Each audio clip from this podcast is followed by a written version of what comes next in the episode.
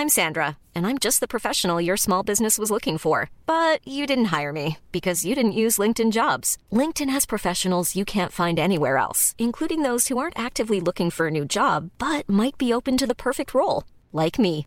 In a given month, over 70% of LinkedIn users don't visit other leading job sites. So if you're not looking on LinkedIn, you'll miss out on great candidates like Sandra. Start hiring professionals like a professional. Post your free job on linkedin.com/people today.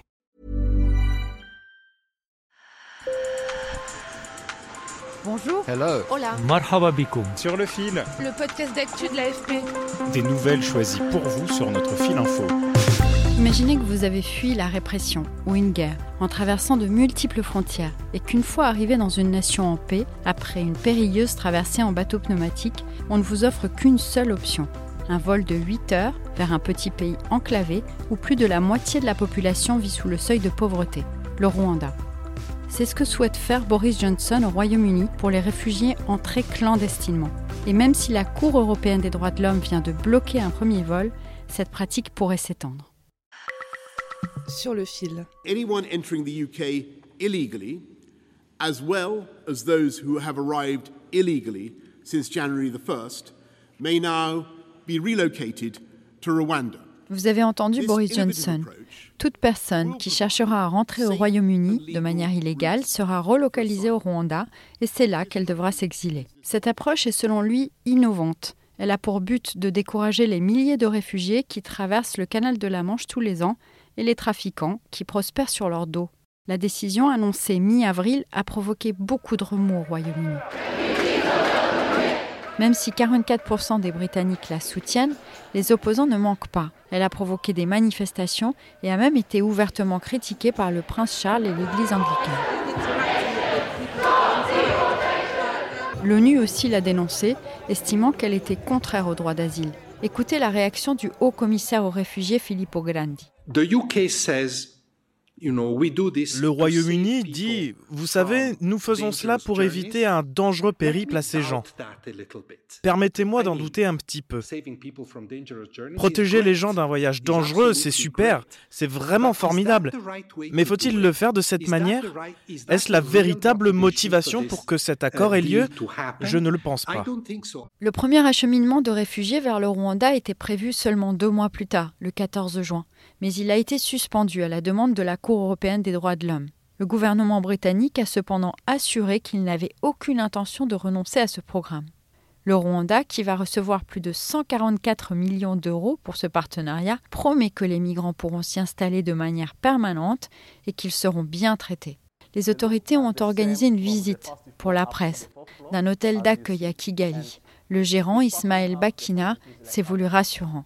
This is not a prison, it's a home. Ici, ce n'est pas une prison.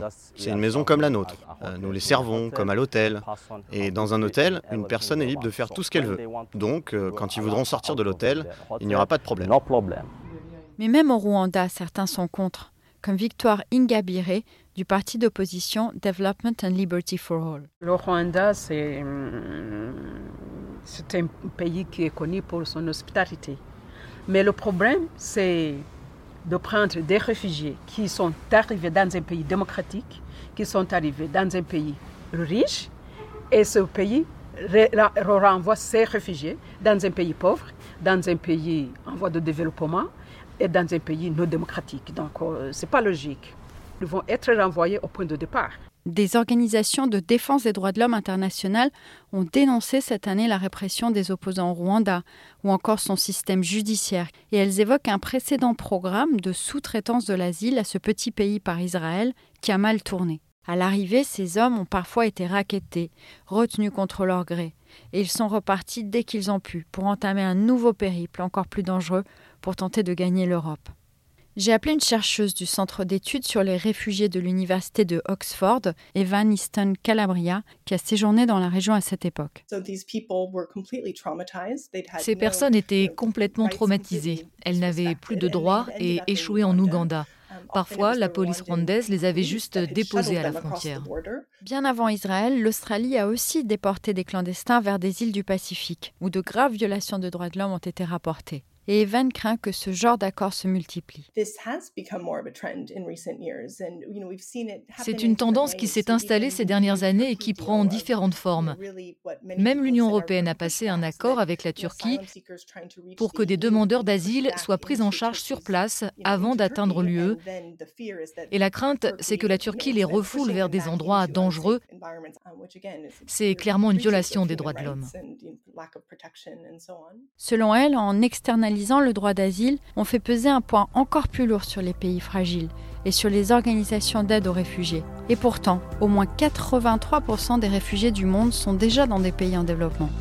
Sur le fil revient demain. Merci de nous avoir écoutés. Si vous avez une histoire à raconter, une suggestion, écrivez-nous à podcast.afp.com. Avec Antoine Boyer, on sera ravis de vous lire. À bientôt!